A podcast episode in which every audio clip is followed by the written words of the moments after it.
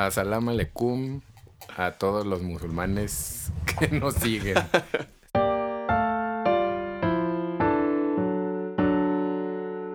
Pues fíjate que se me tronó mi compañero de trabajo. Entonces andamos viendo ahí que se me cayó y se rompió. Pues literal se me cayó. De la bici se me cayó. Dos costillas tronadas. Ah, pues ¿cómo se cayó? ¿O en qué se cayó? Ándale, sobre qué se cayó también podría ser. ¿Tubo, tubo? Yo ¡Gallinazo! pues... Tal vez... No sé. Sé que le pasó el sábado. Sé que iba muy rápido. Porque es de esos que van de aquí para allá en la bici. Mm. Y... O sea, estaba entrenando, como le dicen, que salió a rodar. y... Pues rodó eh, de la bici. Pues sí, rodó, pero en el pavimento, yo creo. y se tronó dos costillas. Charros. Entonces, pues estamos viendo qué hacer en su ausencia. Porque digo, también es de esas personas que no se van a quedar ahí, aunque esté tronado todo, seguramente va a ir a trabajar. Ahorita me estaba diciendo justamente. Pero mientras hay que dejar trabajo para todos porque pues uno anda ocupado, ¿verdad? Con todas las clases, muchísimas horas. Chicheñol. Con todos los dungeons. Uf. Con todas las doñas. Con todos los doños y las doñas. Los doños. Doñas and Dragons. ¿Qué hubo ñoños? Esto es Doctor Mario, un podcast de la Original Soundtrack Band. Y hoy vamos a hablar otra vez de Dungeons. Y traje otra vez a nuestro Dungeon Master. Pero ahora, em, como hubo un par de solicitudes, o sea, se, el joven Fletes tiene ganas de jugar. Y Amanda me dijo que si podíamos hablar de cosas eh, como para, como, como tips y cosas así para gente que va empezando a jugar, que no tiene mucho, tanta experiencia todavía con, con las reglas o con la dinámica y así. Este, por ejemplo, ella me dijo que, que estuvo viendo muchos, eh, ¿cómo le dicen a esas ¿Como series? streams? Eh, ajá, ajá, streams de algunos juegos de, de, de, de, de, de- de, um, ah, Celebrity D&D, que hicieron Ah. algunos los, algunos de los Critical Roles con pues, gente famosilla más o menos. Cool. O sea que estuvo viendo juegos, pero apenas creo que este lo que ella está jugando, creo que nos llevan algunas sesiones, creo, pero llevan poquitas. Entonces, este pues quería escuchar como cosillas, Como para tomar en cuenta. ajá, tips and tricks para empezar, porque sí, o sea, si uno no nunca ha jugado un, un juego de este tipo Sí, no. y se pone a leer el libro, puede, bueno, dependiendo de su nivel de nerdez, pero igual sí es mucha información de repente. Sí puede ser un poco daunting aprenderse tantas cosas. Sí. Y este, y pues el formato es muy distinto a cualquier otro juego, videojuego o juego de mesa o lo que sea. mm. Entonces, este creo que si hay gente que no se ha terminado de animar a jugar, eh, también podría ayudarles saber Sí. Un insight. Ajá, ajá. Como qué son las cosas eh, en, las, en las que igual vale la pena así fijarse de las reglas o, o qué pueden esperar de, de un juego, ya así la dinámica de la gente y de con quién están jugando, cosillas así. Tal vez. em, como que lo, lo, lo primero que vale, que vale la pena, sí, obviamente. bueno, alguna- algunas personas piensan que es este leer de principio a fin los libros. Sí. Así como que vamos a leernos así página por página hasta acabarlo. Pero yo creo que creo que eso es, eso es algo que luego como que intimida. Sí. Ahorita que estabas diciendo de que las reglas, este, pues hay que saberlas, ¿no? Porque si no, pues no vas a poder jugar. Pero, pero creo que, creo que el primer consejo que, que podríamos dar aquí es, es este, que no vale la pena así abrirte el libro de principio a fin y tratar de aprendértelo todo de un jalón. Sí. Sí. ¿no? O sea, vale, vale la pena como tener ciertos puntos para escoger dentro del libro. Depende obviamente si vas a, as- vas a jugar como Master, como Dungeon Master, como Exacto. Game Master, o si vas a ser un jugador, este, ¿no? Un, un- un jugador cualquiera. Este, y, y ya nada más de ahí ir partiendo de tal cual, como ir desmenuzando lo que necesitas saber. Necesita, lo que necesitas saber, por ejemplo, em, que podemos empezar como partiendo el juego como en dos, ¿no? Como la mecánica del juego, las reglas del juego y lo que significa el flow del Ajá. juego en la mesa. eh, y lo que tiene, lo que tenga que ver, todo lo que tenga que ver con el role playing mientras estás jugando. O sea, porque siento, siento que algunas veces el juego o los jugadores podrían como irse por un lado o por otro, como que quiero jugar, pero aprenderse las reglas, pues mucho de eso es el combate.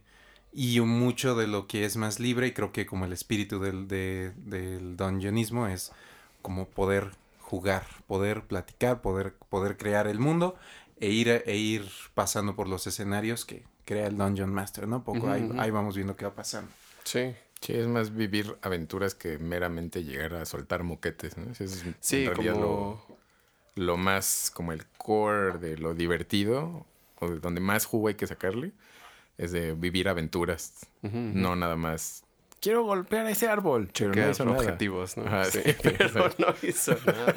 Sí, ¿no? Tal vez como Sí. que no tratar el juego como un videojuego. Sí, Sí. sí, quitarle un poquito de esa visión de RPG de juegos y tratarlo ma- es mucho es mucho más abierto, no sé, es más se se va mucho más lejos que el Skyrim o Breath of the Wild o cualquier RPG extenso. Abierto, O sea, sí. este se abre a lo inimaginable y es pues es más divertido eso, porque si no, no sabes a dónde puedes llegar. En el otro, en los otros hay una estructura donde puedes más o menos esperar algo o saber que vas a eventualmente tendrás que cumplir un objetivo. Y aquí o hasta los límites, ¿no? sé. Ajá, Claro. hay límites del mundo y aquí es Del mapa. pues en nosotros que hemos pasado a través de dimensiones y de ya Earth 228 Ey.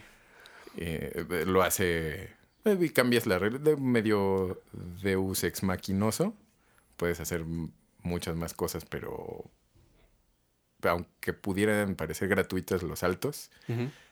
se justifican con otros universos y otros Mm, mundos y mm. otro tipo de decisiones y otros personajes y otras cosas que Claro. lo enriquecen siempre. Entonces, sí, creo que verlo, no tratar de verlo limitado, ¿no? Dices, como no tratar las reglas como algo que debe de dominarse por completo para poder jugar, porque entonces jamás va uno a jugar. Nunca. Sí, no, creo que, creo que, o sea, con respecto a la relación de, del juego con las reglas, vale la pena tal vez que, que se entienda para qué están las reglas. O sea, que tienen la función de, pues, de limitar eh, las capacidades de los personajes y de limitar este, lo que se les ocurre que tal vez podrían llegar a lograr. Ajá. eh, y nada más para que no sea un, ay, pues quiero saltar de aquí a 200 metros para allá y ya Ajá. hago eso. Sino que pues hay limitaciones en el mundo y eso es Sí. lo que les da el, el challenge, ¿no? Las cosas que son difíciles de hacer y Sí. que es posible que no lo logres y que es Ajá. probable que no lo logres y cosas así. Y para eso son los números y los tiros, nada Exacto, más. sí. Es un- una forma de, de no dejar que el chidorreo se les desparrame por todos lados. Ajá, que el capricho dicte la acción, ¿no? O sea, hay algo de azar que no vas a poder controlar. Ajá, ajá. Y quizás eso te ayude o no. Y en ese mismo eh, como camino, creo que, o sea, si hay una eh, una regla, o sea, bueno, como, como un- una idea, un concepto general de las reglas que sí creo que vale la pena entender, es eh, como lo que significan los seis scores grandes.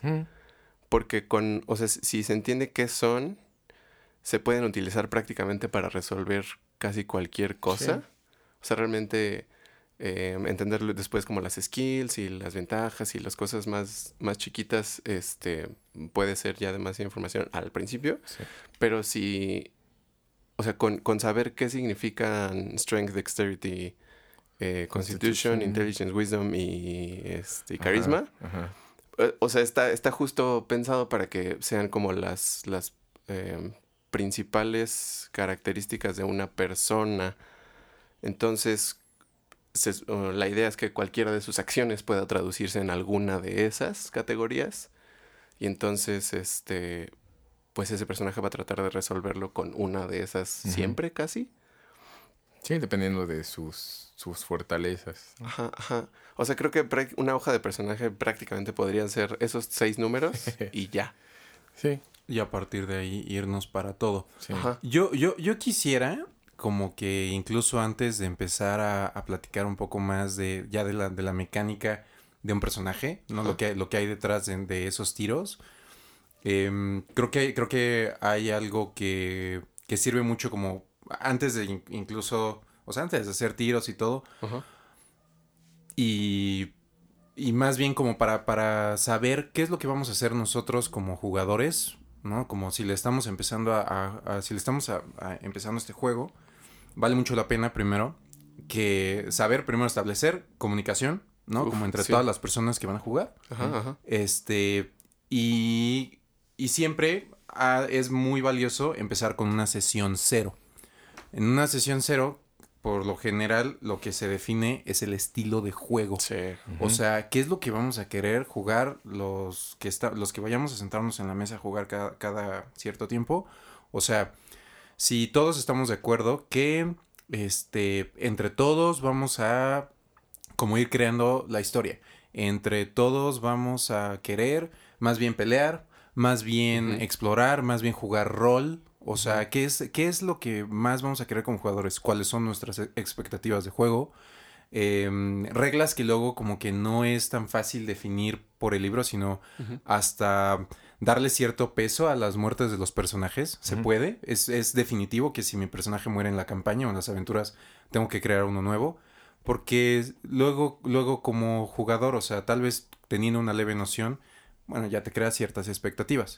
Entonces creo que vale la pena así como igual como consejo 2 de verdad tener este tener el tiempo para hacer una sesión en la que no vamos a jugar todavía, vamos a sentarnos a definir las expectativas, el estilo que vamos a querer abordar, si vamos a simplemente querer pelear sesión tras sesión, vamos a querer hacer lo que le llaman un dungeon crawl, que es vamos a crear un, un- un gran este calabozo donde va, va a estar poblado de monstruos, tesoros, armas, joyas, lo que quieras. Y, y vamos a simplemente pelear esa aventura hasta que lo terminemos. O sea, tenemos derecho a ciertas cosas. Este, checkpoint si quieres así, si lo quieres hacer un poquito más como de tipo videojuego. No, es, no es nuestra recomendación, pero pues se vale, ¿no? O sea, se vale lo, lo que ustedes quieran hacer. Y, y bueno, ya que tengan bien definido eso, pues este, la campaña, por ejemplo, si, vamos, si van a jugar un módulo que ya existe, un módulo ya escrito, eh, si van a dejar que una persona cree, vaya a ser quien crea toda la aventura, este, cómo se van a definir los personajes de, en cuanto a sus historias, qué tanto tengo que escribir de mi background, este, y también, por ejemplo, qué, este, qué razas y qué clases se van a valer. Ahora sí ya podemos como empezar a platicar, ok, en esta sesión cero también ya vamos a poder tirar, ahorita vamos, podemos ir como ya platicando de eso, ¿no? Como qué vamos a, qué vamos a, a poder utilizar de personajes, si Sí. solamente las razas más básicas, Ey. Sí, vamos a Mm. poder usar de libros que ya son extensiones, que Ajá, no son las reglas base, este, o de otras, incluso de otras versiones de Dungeons, este, qué es, qué es lo que sí, qué es lo que no. O sea, esa sesión sirve mucho para esclarecer todo. Y de verdad yo creo que ahorra mucho tiempo más adelante. Sí. Frustraciones, ¿no? Cosas que valen que, que luego nos pasan como jugadores o aburrimiento o que de plano ya nadie quiere jugar. Sí, y eso también creo que es importante ya a la hora de armar eso. Ah, dije eso muchas veces en una oración. No me regañen, maestros de la UNAM. Eh, que se. No que se respete, pero que en el consenso de cómo se va a jugar, que se tome en cuenta que el amo del calabozo va a ser quien dicte las reglas del mundo, quien diga si se puede, no se puede. O sea, eh, en última instancia, él va a decidir si lo que quieres hacer se puede o no se puede, o qué necesitas para poder realizar tal acción o, ¿Y o qué movimiento. Ajá. Porque si todo el mundo empieza a querer opinar, o sea, no puede ser democrático Claro. jugarlo, ¿no? Sí, O sea, por como armar supuesto las que reglas. Tiene que haber el, o sea, un- una especie de dictador benevolente que diga esto sí se puede, esto no se puede, esto que quieres hacer, vas, inténtalo, pero va a ser difícil. Aunque digan, ay, pero ¿por qué si yo puedo? Pues sí, eso es lo que tú crees, pero el mundo es evidente. Los mundos de Dungeons and Dragons funcionan un poco como el mundo real, ¿no? O sea, no porque tú quieras ser una Ah, estrella de rock vas a ser una estrella de rock, porque yo quiero y soy guapo, eso dice mi mamá. Ajá. Eso no te hace una estrella de rock en automático, ¿no? O sea, necesitas ciertos, ciertos checkpoints también pasarlos para llegar a, a ser una estrella de rock. Igual en el mundo tienes que eh, conceder que el Dungeon Master va a ser el Dungeon Master y él va a decir si sí o si no y así te frustres digas, bueno, pues está bien, si no se puede, pues no se puede. ¿no? O sea, yo soy jugador, no soy Dungeon Master. Y eso, eso también les va a quitar muchos problemas de la cabeza. Sí. si, si están conscientes de que yo soy jugador y yo voy a acatar las reglas del universo en el que estamos, es menos frustrante. Sí, creo que eso, eso igual como dices puede quedar, bueno, o tendría y sería mejor que quedara claro desde como esa, Sí. esa sesión cero, que platiquen cómo va a ser la dinámica y qué esper y qué, ajá, qué espera cada quien, porque, o sea, siendo un juego que involucra tan completamente a la gente, o sea, como quiero un videojuego, el, tu input máximo a al personaje es hacia qué dirección moverse y qué botón puedes puchar para Decir, tomar sí. acciones muy específicas.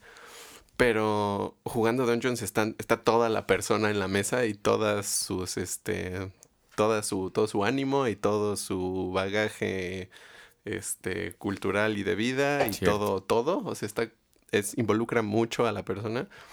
Entonces, además de, eh, o sea, incluso además de en esa sesión cero, creo que vale la pena que todos tengan eh, consciente en cuenta en cada juego esas cosas de las que, de las que se hablaron. Si, eh, porque incluso tal vez si, si uno no tiene tanta experiencia jugando ese tipo de juegos, eh, tal vez al principio se le ocurra que tal vez quiere más combate, porque eso es lo que suena como más así.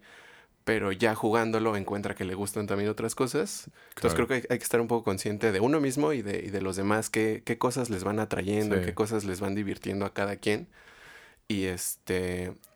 Y de repente podría parecer que el Dungeon Master es el que tiene como toda la obligación y responsabilidad de darle a cada quien eh, lo que quiere o lo que esperaría o jugar con eso.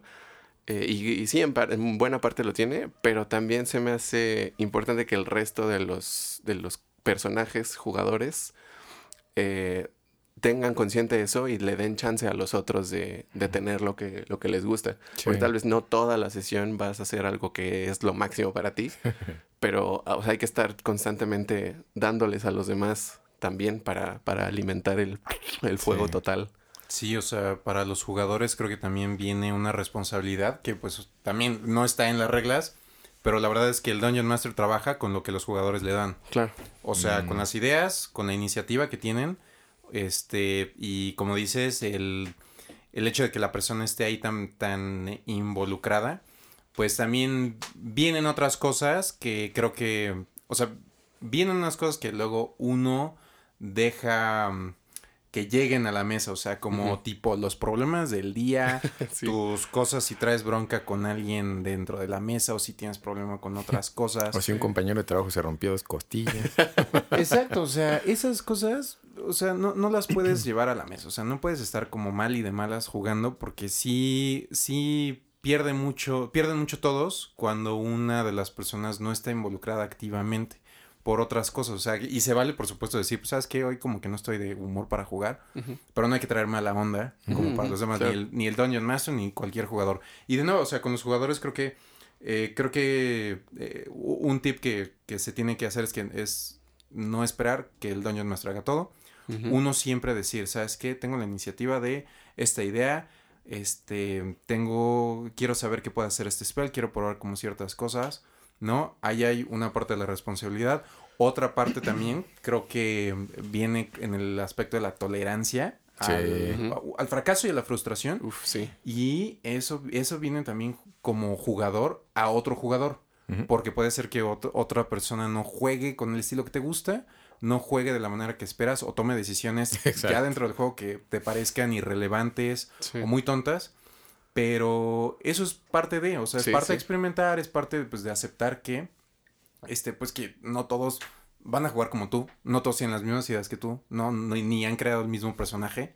Entonces, eh, creo que, creo que ahí es, es, es algo que, que tendría que hacer uno como jugador y como Dungeon Master, bueno, ya lo mencionamos, pero sí estar súper atento a lo que están, lo que te están pidiendo, a, a estar viendo cómo juegan, qué, qué les está gustando más.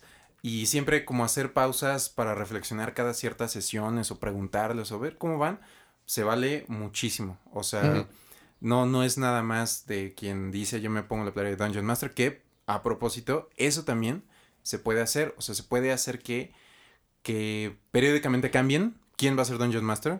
Puede que sea una sola campaña que todos pueden ir, ir mastereando.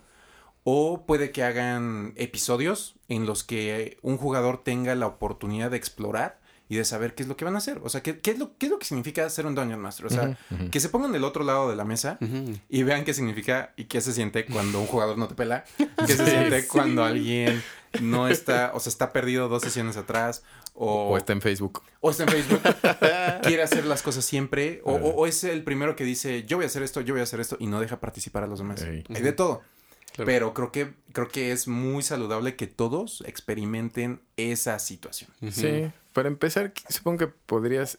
incluso puede que el que inicia como queriendo ser el Dungeon Master descubra que o no le gusta o como que no es tan bueno y alguien más pues de repente dice, bueno, yo me toca y dice, ah, no, sí está bien padre, o sí me gusta. No, o sea, puede, puede suceder que en esa exploración de roles, valga la rebusnancia, eh, sucedan también cosas eh, no solo en la aventura, sino en la dinámica del juego de, ah, pues este está chido, o sí me gustó, o la verdad es que no me gustó ser Dungeon Master. O sea, se requiere un nivel de tetés que no quiero, y pues no quiero ser Dungeon Master. Y, ah, bueno, que sí, no sé, que en cierto- Sí. bueno, en cierto modo, también depende del estilo de Dungeon Master, ¿no? Eso, eso es verdad. Sí, pero, eh, pero se requiere un compromiso. Sí, sí, Sí, eso ese, sí. ese sí, o sea, totalmente. como... Sí hay que aceptar que, que, o sea, todos los jugadores tienen cierto compromiso y responsabilidad. El Dungeon Master, pues sí tiene Sí. un, un plus one, Sí, ¿no? A eso. extra chamba. Sí. Ajá, ajá. Sí, de preparar y de saber. Que, también para. O sea, si hay alguien que, que quiera Dungeon Masterar y nunca Dungeon Mastereado, eh, creo que es bueno saber que. eh, que probablemente nada va a pasar como, Como te imaginaste sí, que sí, pasaría. güey. O sea, incluso si tratas de ponerte en el lugar de, de tus jugadores en específico y dices, ay, yo creo que a esta persona le va a gustar como esto, le va, le va a llamar la atención cierta cosa, probablemente no va a pasar eso. Ajá. Entonces, siempre estar preparado, os digo, como jugador también, pero pues como Dungeon Master se siente como una especie de, de peso, Sí, de como- responsabilidad, Sí. eh, de estar preparado para, para cualquier cosa y... Sí, no sentirlo como un fracaso total, Sí, ¿no? También como, ah, bueno. Ajá, más Ah. bien eso, utilizarlo a favor. Y Justo eso, eso que dijiste hace rato de, de- del fracaso se me hace particularmente importante porque, Fracasen. porque, o sea, simplemente por cómo funcionan los tiros de los dados y eso, Mm, siempre va a haber eh, veces que, el- que las cosas fallen, o sea, que lo que tú estás intentando no funcione porque el dado salió uno, Completamente. piquis natural. sí. Entonces, este, creo que también es importante tener en cuenta que el hecho de que el personaje que estás manejando intente algo y fracase, no quiere de ninguna manera decir que tú estás fracasando como jugador. Sí, exacto. Porque son sí. dados, o sea, finalmente para eso son los dados, para que en Ujú. algún, muchas veces o en la mitad o cierta proporción de veces fracases. Y creo que está, eh, o sea, es incluso más chido así, porque esos fracasos se pueden utilizar como cosas narrativas muy poderosas. O sea, si, si lo, todo lo que intentas saliera bien, pues no sería muy emocionante porque pues solo estás eh, como Sí. logrando todo. O sea, n- Semidios. no Ajá, tiene sería una campaña de superpoder nada No, más. como. Exacto. Voy a conquistar todo porque soy superpoderoso. Sí, Ajá, ya. ajá. Fin. Ajá. Entonces, tanto a Dungeon Masters, para que lo manejen así, en, en, o sea, y le den esas vueltas a, a las situaciones, y a los jugadores para que cuando les sucedan esas cosas no, no se, este, no se agüiten de limón. Ujú. Eh, ajá, yo les recomendaría que, que trataran de usar cada fracaso del personaje como algo que le está pasando o, o que, que encuentren por qué, por qué está fallando, si eh, simplemente no estaba concentrado, lo hizo mal, o se acordaba mal de, de cómo se hacía, o se cayó, Ajá. o tiene algo importante en la cabeza que no lo deja concentrarse en sus acciones. O sea, siempre, bueno, no sé siempre, pero muchas veces hay como sabores interesantes que se le pueden sacar a los fracasos y que pueden hacer mucho más emocionante el momento. Sí, y es también parte, el Dungeon Master también puede ver eso, ¿no? Se puede usar como, ah, fracasaste por esto, Sí. porque estabas haciendo estas cosas, o ajá, como el cascarazo de plátano, ibas a saltar y ¡uy! y no te salió. Ajá, todas esas cosas juegan pues hasta en las en los libros que leemos, en las series que vemos, en las películas que vemos, eso sucede, ¿no? Y a, a los héroes y a los no héroes les tocan ese tipo de patadas en las nachas Sí. que hacen que la historia se, se mueva hacia otros lados que no son los ideales, pero pues, se hace mucho más interesante. Luego, a lo mejor más cercano a la realidad y entonces es enriquecedor. Sí. Como que esa... am, podríamos aterrizar eso diciendo que cualquier obstáculo, o, perdón, cualquier error o falla de los dados, narrativamente se convierte en un obstáculo. Mm, Y ese es un obstáculo Yes. que los jugadores dentro de la historia, bueno, ya, ya el personaje, perdón, dentro de la historia, puede que, que tenga que sortearlo de alguna manera y entonces el Dungeon Master lo aproveche para incluirlo en... Ya, o sea, Sí. ya, ya, ya se mencionó, no es necesariamente el camino ideal cuando tú lo tenías planeado, pero definitivamente hay que estar abierto a que eso, bueno, te da todos los caminos para explorar, o sea, como Dungeon Master, para que tú digas, bueno, es momento. Y personalmente, yo lo he usado mucho, o sea, esos momentos para aprender a improvisar. Sí. O sea, que alguien más falló, ok, yo no tenía nada de esto planeado, obviamente, no hay manera, pero hay que, pero hay que aprovechar esa situación y ver hacia dónde lo lleva, lo lleva. O sea, tanto el fracaso también como el éxito inesperado, Sí. porque también, o sea, hay veces Sí. que los jugadores dando, o sea, le, le dan la vuelta a una situación que tú tenías pensado y planteado para ellos, bien padre, pero se les ocurrió una solución tan sencilla, o sea, en tu mente no estaba, eh, no existía esa solución. Y, en, y si lo tenías pensado, un obstáculo que les iba a tomar toda la hora de sesión, a las dos horas, y en cinco minutos te dicen, aquí está, así es como lo voy a hacer. un spell, un buen tiro, cualquier cosa, Sí. te tira. O sea, te tira como eh, eso, por eso hay que ser mucho más flexible. Ah, Entonces, ahí está como el tercer consejo.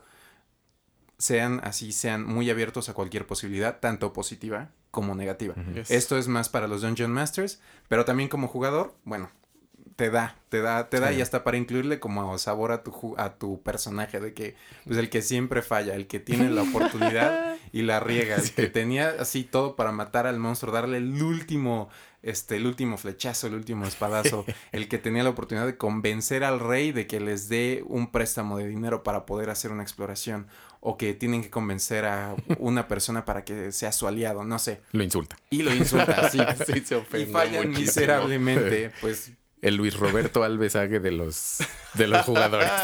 Chiste noventero. así es. El zaguiño. Una cosa más que hay que tomar en cuenta. Pero sí, bueno, sí.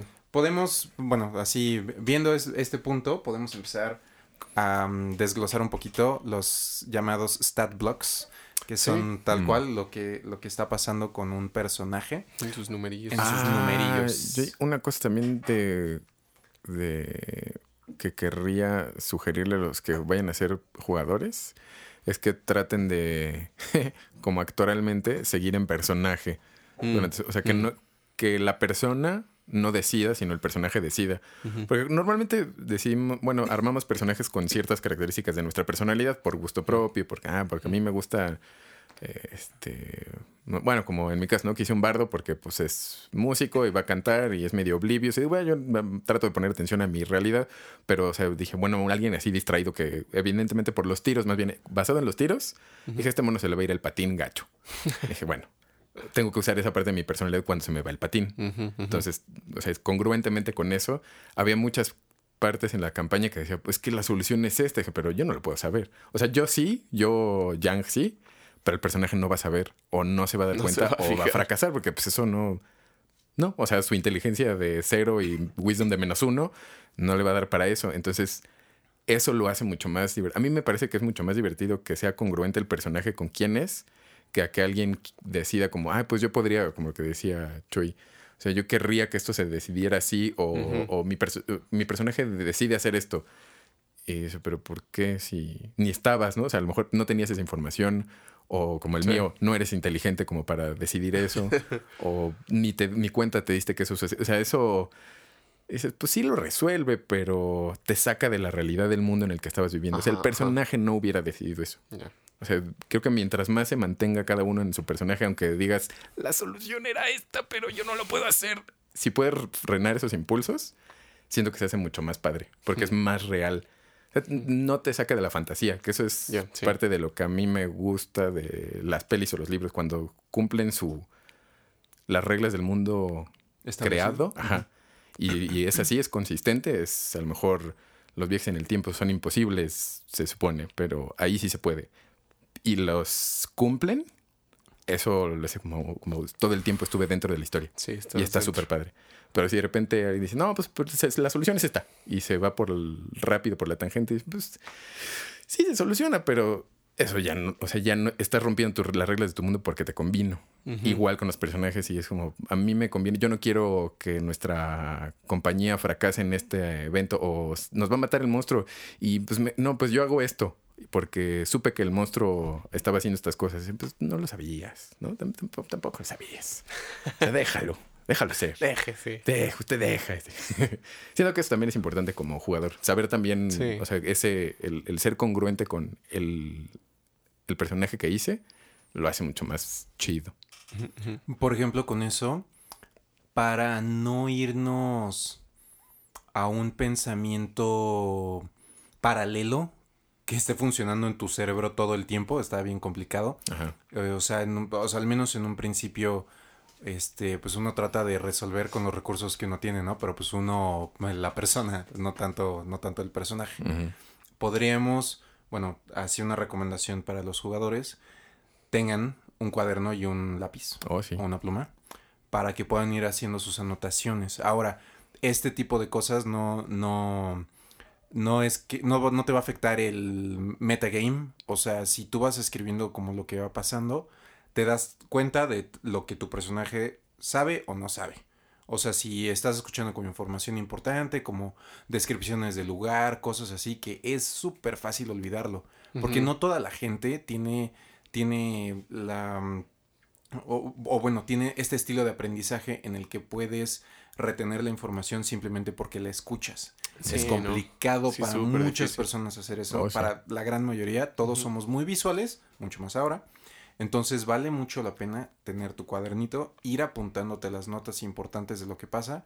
Puedes estudiarlas después porque digo, pasa, pasa tiempo entre que juegas una sesión y la otra. Y luego es fácil perderse entre tanta información. Nombres. y- Sí, o sea, entre nombres, nombres de lugares, este, tal vez hasta incluso la misión que tienes en ese Sí. momento. Y llegar a la sesión a, ¿en qué estábamos? No me acuerdo. Pues es que yo, uh, Sí, mil horas. Sí, no. Sí, porque, o sea, luego los jugadores también se desesperan de que, pues, ya no, ya ni- o yo ya no me acordaba, o uno ya no se acuerda y está jugándole a otra cosa de repente.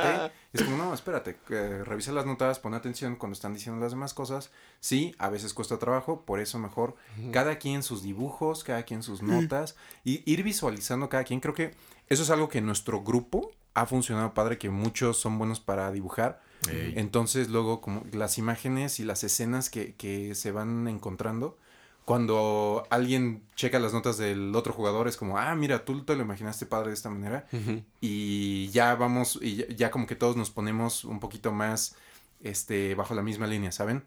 Entonces, cuadernito pluma y anotar al estilo que quieras, mm, súper detallado, poco detallado, muchos dibujos, este, cualquier cosa que, que ayude para explorar eso. Ahora, esto, esto sirve también para que no vaya, no vaya pasando que, que quieres tomar como todas las decisiones nada más, o sea, nada más porque quieres ganar, porque eso ni existe, o sea, no, no porque quieras siempre como vencer al malo o, o- ser exitoso en lo que va- vayas haciendo, este, sino para que no vayas, no vayas evitando también este, tanto el metagame como luego la trampa, porque eso también, sí. Mm. hay jugadores que quieren, que quieren siempre tener ese éxito y entonces vas haciendo tus anotaciones y ya sabes, tú también te restringes un poquito eso. Y hay algo que me gustó mucho lo que dices, Yang, eh, que mm, la manera en la que mm, la manera en la que tú vas a, a jugar y la manera en la que tú vas a tratar de pasar ciertos obstáculos, este va, de- va a depender también si le juegas mucho con los stats de tu personaje. Si es que no tienes la inteligencia más, este, así, más alta o los números muy altos en carisma para convencer o intimidar, entonces juégale con tus fortalezas. O sea, juega con lo mejor que tienes. Me gustó ese ejemplo que diste de, de tu bardo, porque de hecho me gusta mucho ese estilo de juego en el que, ¿sabes qué? Tal vez yo no sea el mejor con negociaciones, pero soy muy bueno para convencer a la gente con mi música y con las, cosas que digo. El na- simplemente pararme ahí, ofrecer cosas, ofrecer comida, pagarle a la gente que se acerque a mí. O sea, pues ese es otro estilo, ¿no? No, es, no es necesariamente el que, pues, ¿qué me dice el libro que funcionan estas cosas? Sí, Claro. No, o sea, ese, ese- eso está. Sí, eso, sí. eso me gusta. Creo que es algo que podrían intentar aplicar. Ok, tienes. Tiraste cuando creaste a tu personaje muy mala inteligencia, pero tienes fuerza brutal. Ajá. Bueno, pues, A- vamos a, ver, ¿no? Fregadazos. Sí. A golpes fregadazos sales de toda la situación, ni modo. Es- Sí, amigo, es. golpea esa pared. Sí. Y creo que ahí también, o sea, dependiendo de cómo, más bien, eh, cómo cada quien usa esas características y eso también va a depender mucho, como decías al principio, del estilo de cada quien y del Sí. lo- el tipo de cosas que le gustan. Y Ah, déjale Eh, abro a la vieja chancluda. Ok. y eso va a, o sea, va a reflejarse en el juego todo el tiempo. Y también es bueno darse cuenta, eh, como para saber en qué, qué enfatizar en el sentido de las mm, reglas, entre comillas. O sea, Mm. a lo que me refiero es a, al- a la backstory de los personajes. O sea, qué tanto cada uno de los jugadores le interesa tener una historia como muy desarrollada o muy compleja o que se relacione mucho con, con su mundo o a cuáles de los jugadores les gusta eh, ir más como a los objetivos o a quienes les gusta. O sea, por ejemplo, a César se, se nota siempre que le, le- le da mucha emoción subir de nivel y tener habilidades nuevas. Y este, y eso puede jugar tanto para el jugador, o sea, como buscar las cosas que le gustan, como en el personaje. O sea, tal vez al personaje le interesa tener habilidades Ser nuevas. más fuerte. ajá. Este. Y, y, y, eso que decías de ir apuntando eh, los, como los datos, información eh, que al jugador y o u a e a e al personaje le parezcan, ahí va la chancluda, le parezcan importantes. Este, creo que también aplica para eso, para la historia, ¿no? Para la historia personal de, de cada uno de los personajes y cómo eh, tal vez se- también sería bueno pensar, o sea, que cada jugador piense cómo le gustaría que su historia, su backstory, eh, salga en el juego de alguna manera y, y relacionarse con ella o algo así, o sea, que, que afecte el, el juego y, e incluso lo que en esta edición en particular enfatizan un poquito más, que son las, eh, como los traits de la personalidad de cada uno, que se supone que tienes que eh, escribir explícitamente como cu- cuál, cuáles son como sus, sus quirks y qué le gusta y a, a qué está eh, atachado emocionalmente y cuáles son sus defectos más grandes.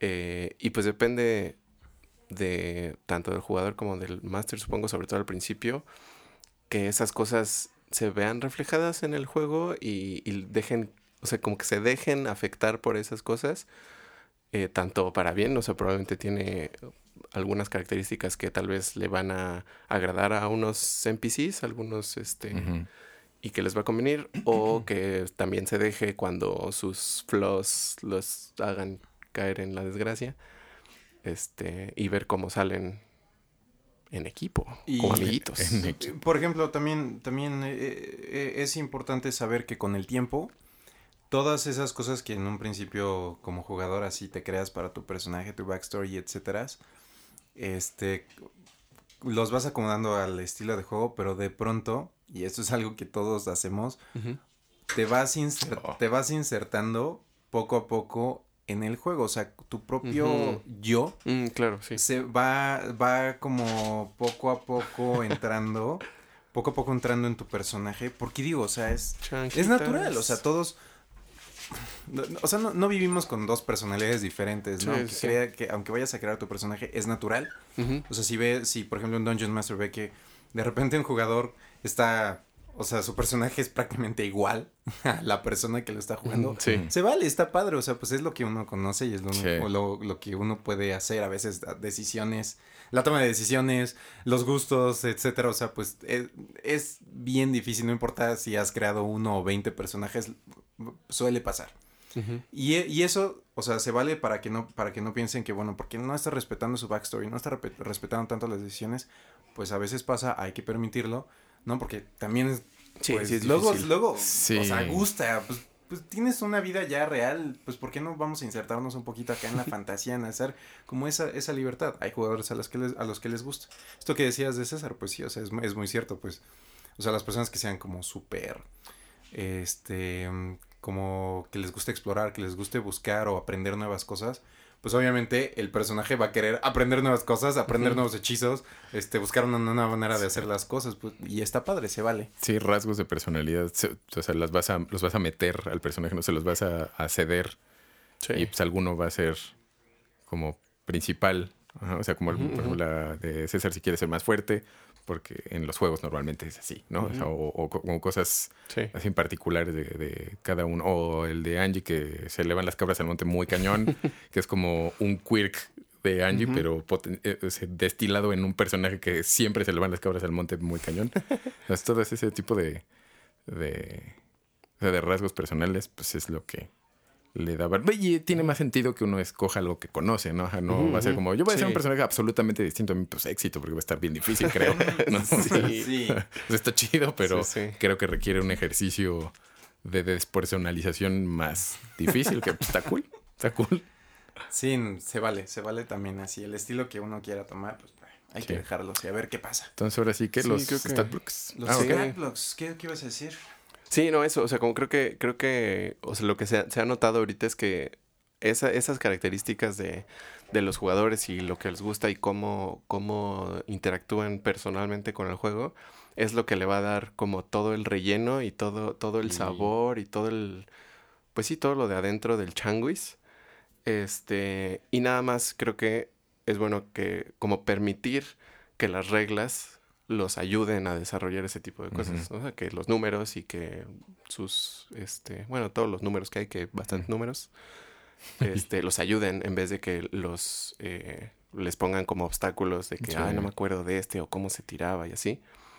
Sino, em, creo que lo que diría es saberse las cosas em, más esenciales, pero sabérselas muy bien para que puedas utilizarlas a tu favor y te permitan hacer las cosas que Sí. quisieras. Y que sea intentar. divertido. Ajá.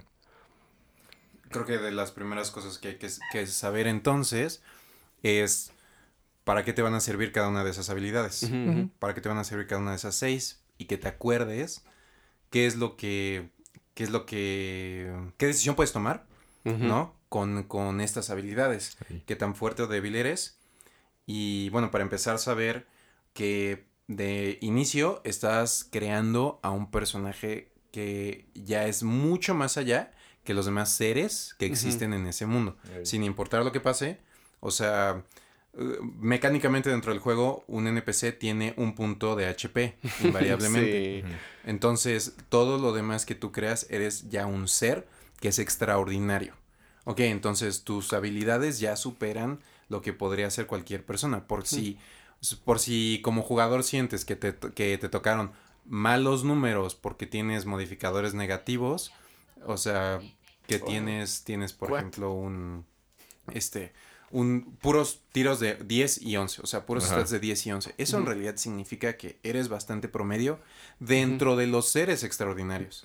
O sea, tú ya tienes, tú ya tienes ventaja para hacer muchas cosas. Para, por ejemplo, si quieres derribar una, este, una puerta, si quieres romper un barril con un arma que tienes, si quieres convencer a una persona de que te cuente un secreto, de que te dé la información de dónde están los enemigos escondidos en un pueblo.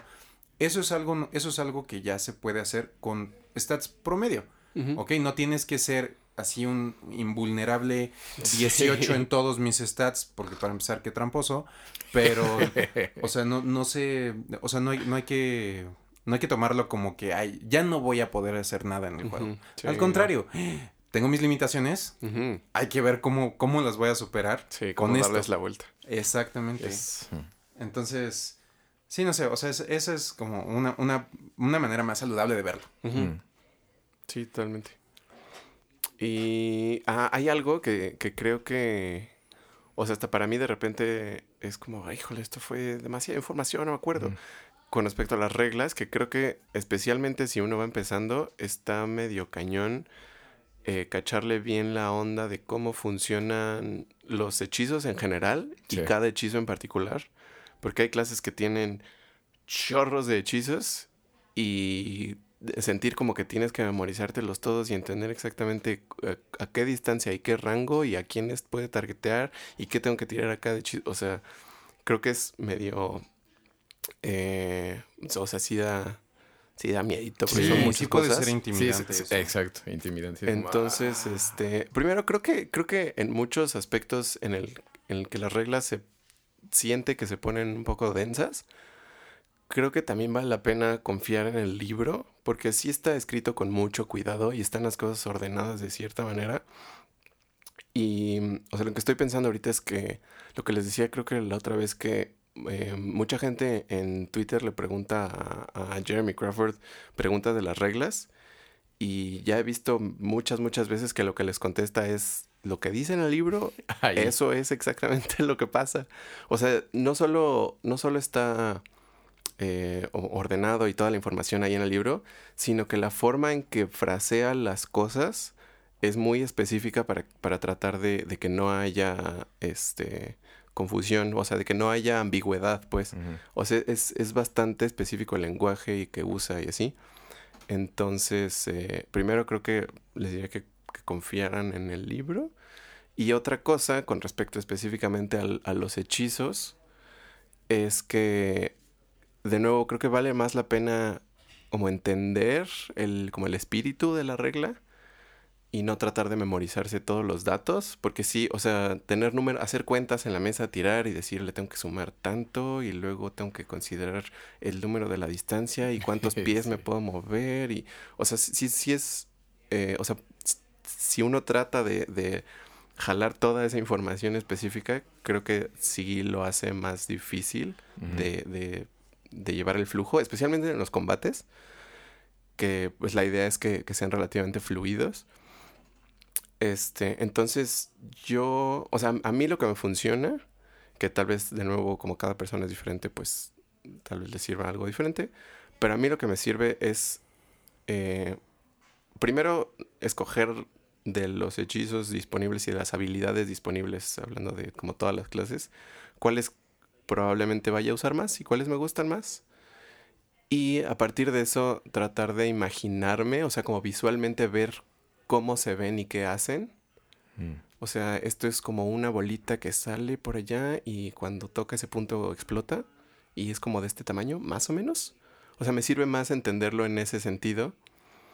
Y ya los specifics, digo, depende del estilo de juego y dependerá del Dungeon Master qué tan preciso quiera ser o qué tan preciso les guste ser a todos, pero creo que eso te permite tanto eh, darle más agilidad a, las acciones que tú quieras tomar como, como personaje con poderes, este, como también darle más énfasis al, sabor y a los eventos y a cómo se ven y a cómo se sienten que a exactamente a cuántos monos le di.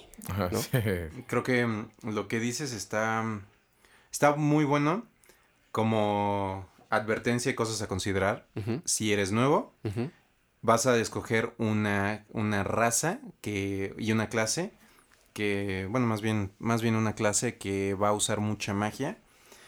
Una, una, creo que recomendación, vamos por la quinta o sexta, es que si vas empezando, elige una clase que tenga un poquito más de todo. O sea, digo, lo que te mm, gusta realmente. Pero si, si eliges algo que tenga, que tenga algo, algo de magia y algo de combate normal, tipo mm, puedes elegir un clérigo, puedes elegirte a un paladín. Un druida. O un, druida que, que, quizá tiene ahí un poquito más, si lo quieres, si quieres probar desde la primera vez un poquito más de magia, sin enfrascarte tanto en que de una u otra manera van a funcionar los spells.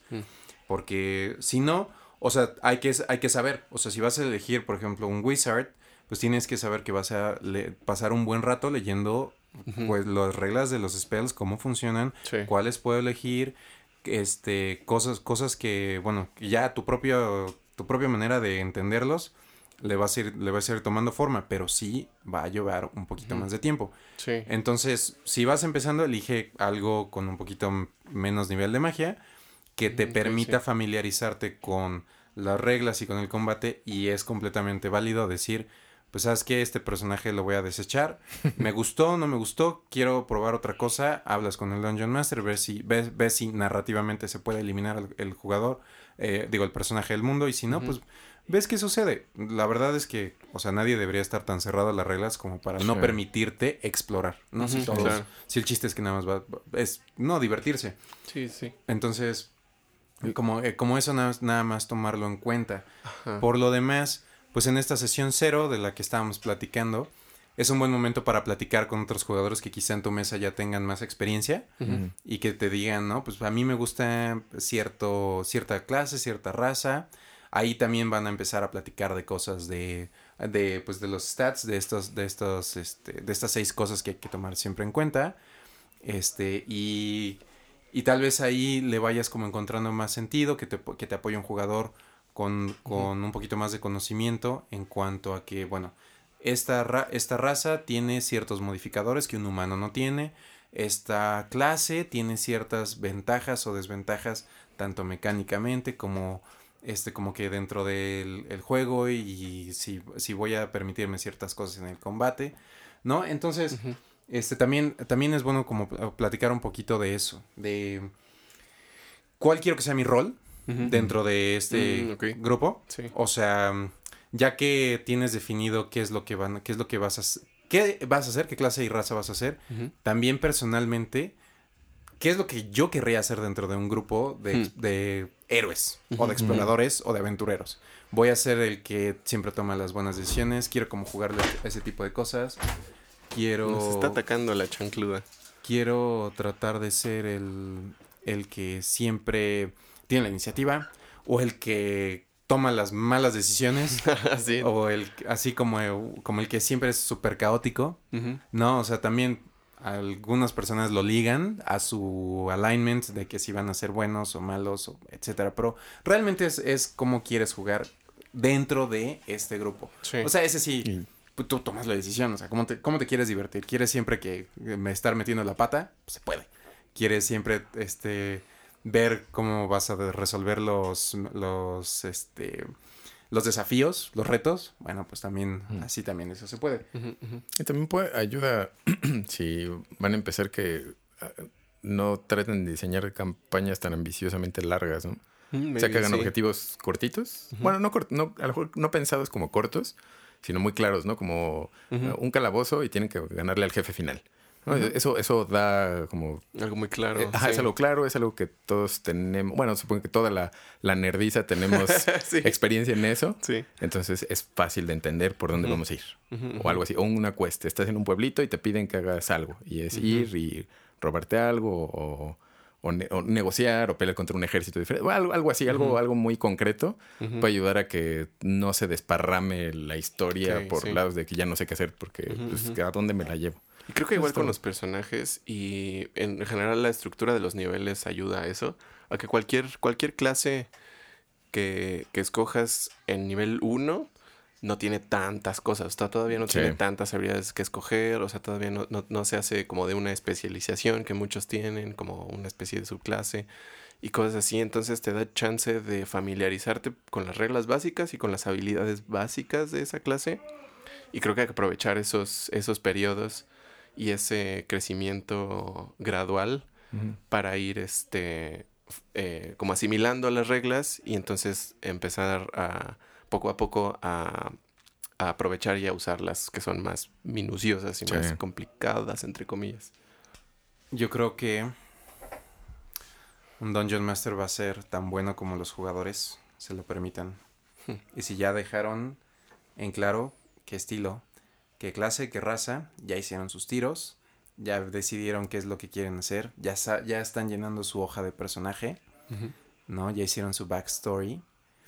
Entonces, ahora sí es momento de ir haciendo estas pruebas. Eh, me gusta mucho, me gustó mucho esa, esa idea de tener pruebas al principio de, de retos muy sencillos, objetivos muy claros. Eso es, eso es algo que, que luego uno quiere, tratar de abarcar mucho y la verdad es que está bien complicado. ok, o sea, eh, una cosa que, que, también del mundo real afecta mucho son los tiempos de todos.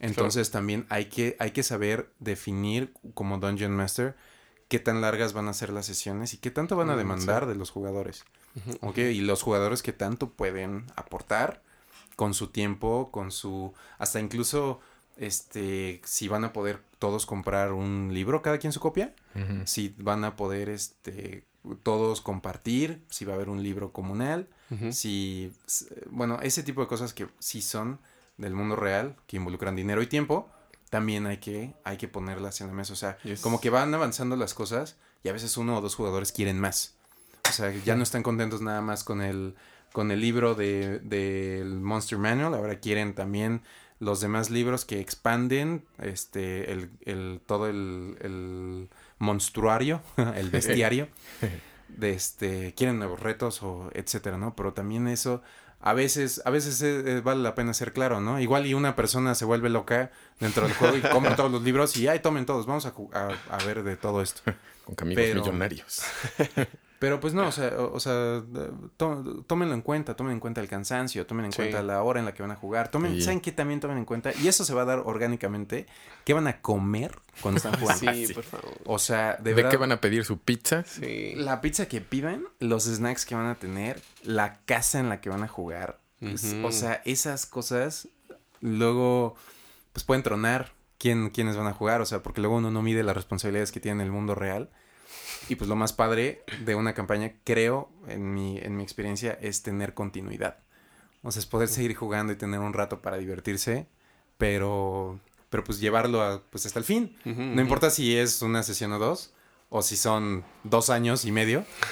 sí. Este, pues es, es, es padre tener eso, permitirse eso, aprender, aprender juntos, ¿no? Ya tener cierto estilo. Pero bueno, eso es, eso es creo que también importante. Creo que hemos hablado muchas cosas que no vienen en los libros. Exacto. ¿No? Creo que es lo sí. vale más. Sí, ¿no? sí, sí, Eso es lo que nos hace valiosos. No. Este, no, que es o sea, con la experiencia que hemos tenido. Sí. sí. Lo que tenemos dentro. sí. Lo importante es lo de adentro, amigos.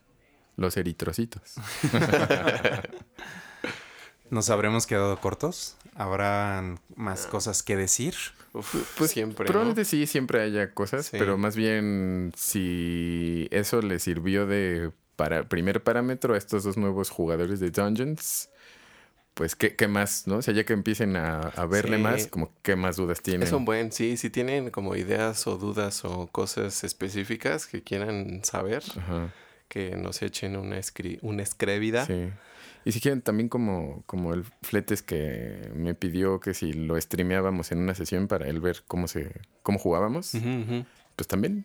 Uh -huh, vale. También uh, relacionado a eso, creo que también es importante tener en cuenta que eh, a mí también me gusta ver, ver juegos de otras personas. He visto los de Critical Role y he visto otros nerdazos que, que escriben sus propios módulos y cosas así.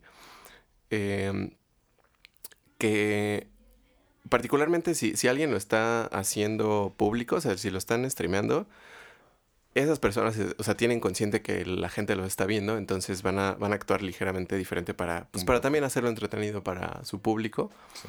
Pero incluso si no, cada una de esas personas y cada uno de esos grupos probablemente va a ser así completamente diferente a lo que uno se encuentra en su mesa con las personas sí, que conoce sí. y con las personas que se junta. Cierto.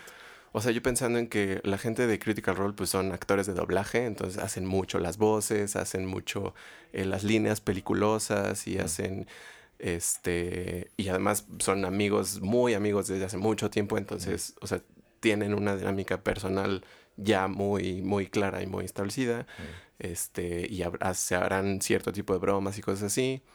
Y estos otros monos que les digo que juegan en un canal de YouTube que se llama Fistful of Dice son dentro de como su propia comunidad relativamente pequeña, ellos son como populares, son sí son como como así los los chidos.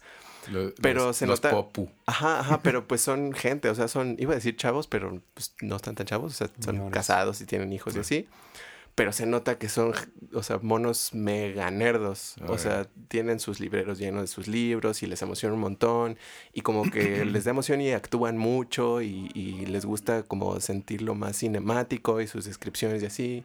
Incluso de unas de las sesiones el Dungeon Master hizo como una narración que los personajes eh, no, no ven, o sea, no están viendo, no están ahí. Es una narración, de hecho, del enemigo, o sea, del villano, como una escena. Ah, cool. Como una intro de un episodio o de la intro de una película o cosas así. Qué cool. Este, que son ideas que, que pueden usar y que se pueden este, aprovechar, pero que pues eso hacen ellos porque a ellos eso les gusta y les gusta actuar y les gusta hacer este tipo de cosas. Pero a cada quien va a jugar muy diferente, tal vez eh, puedan tal vez prefieran hablar en tercera persona todo el tiempo o tal vez este no les guste tanto interactuar con otros este con NPCs o tal vez sí les guste interactuar mucho con otros NPCs o sea lo que pueda lo que pueda uno ver en juegos eh, ajenos puede o no existir en, en el juego propio. Sí that's true. Very true eso está padre. Y creo que también, tal vez nos hayamos brincado esa parte también, que tanto voy a jugarle al rol y que tanto no, porque no me siento cómodo haciendo voces, actuando como otra cosa. Se vale. Otra cosa más que se vale. O sea, si quieres nada más decir, describir las acciones que tu personaje toma. Eh, como jugador y como Dungeon Master también se vale que vayas describiendo las cosas en tercera persona. Si nadie se siente cómodo, puede, puede que alguien lo quiera experimentar, puede que, puede que no. Hay, hay que ir viendo también si, si estás si estás empezando, pues a ver, pues digo, dense chance, yo creo que es, es divertido. Sí. Este, o sea, jugar como, jugar a eso, o sea, como actuar un poco como quien, quien quieres que sea este, este personaje.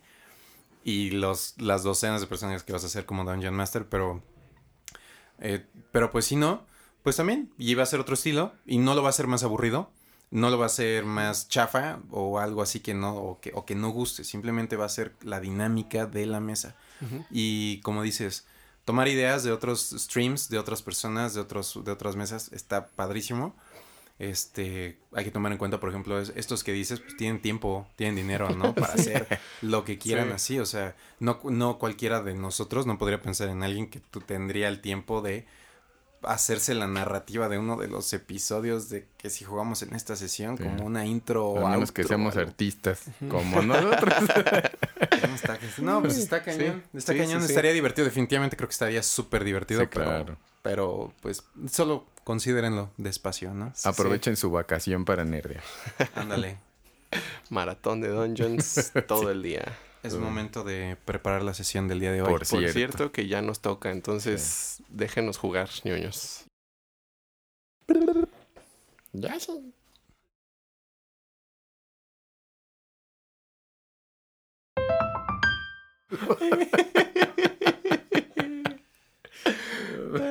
Doña Sandragons.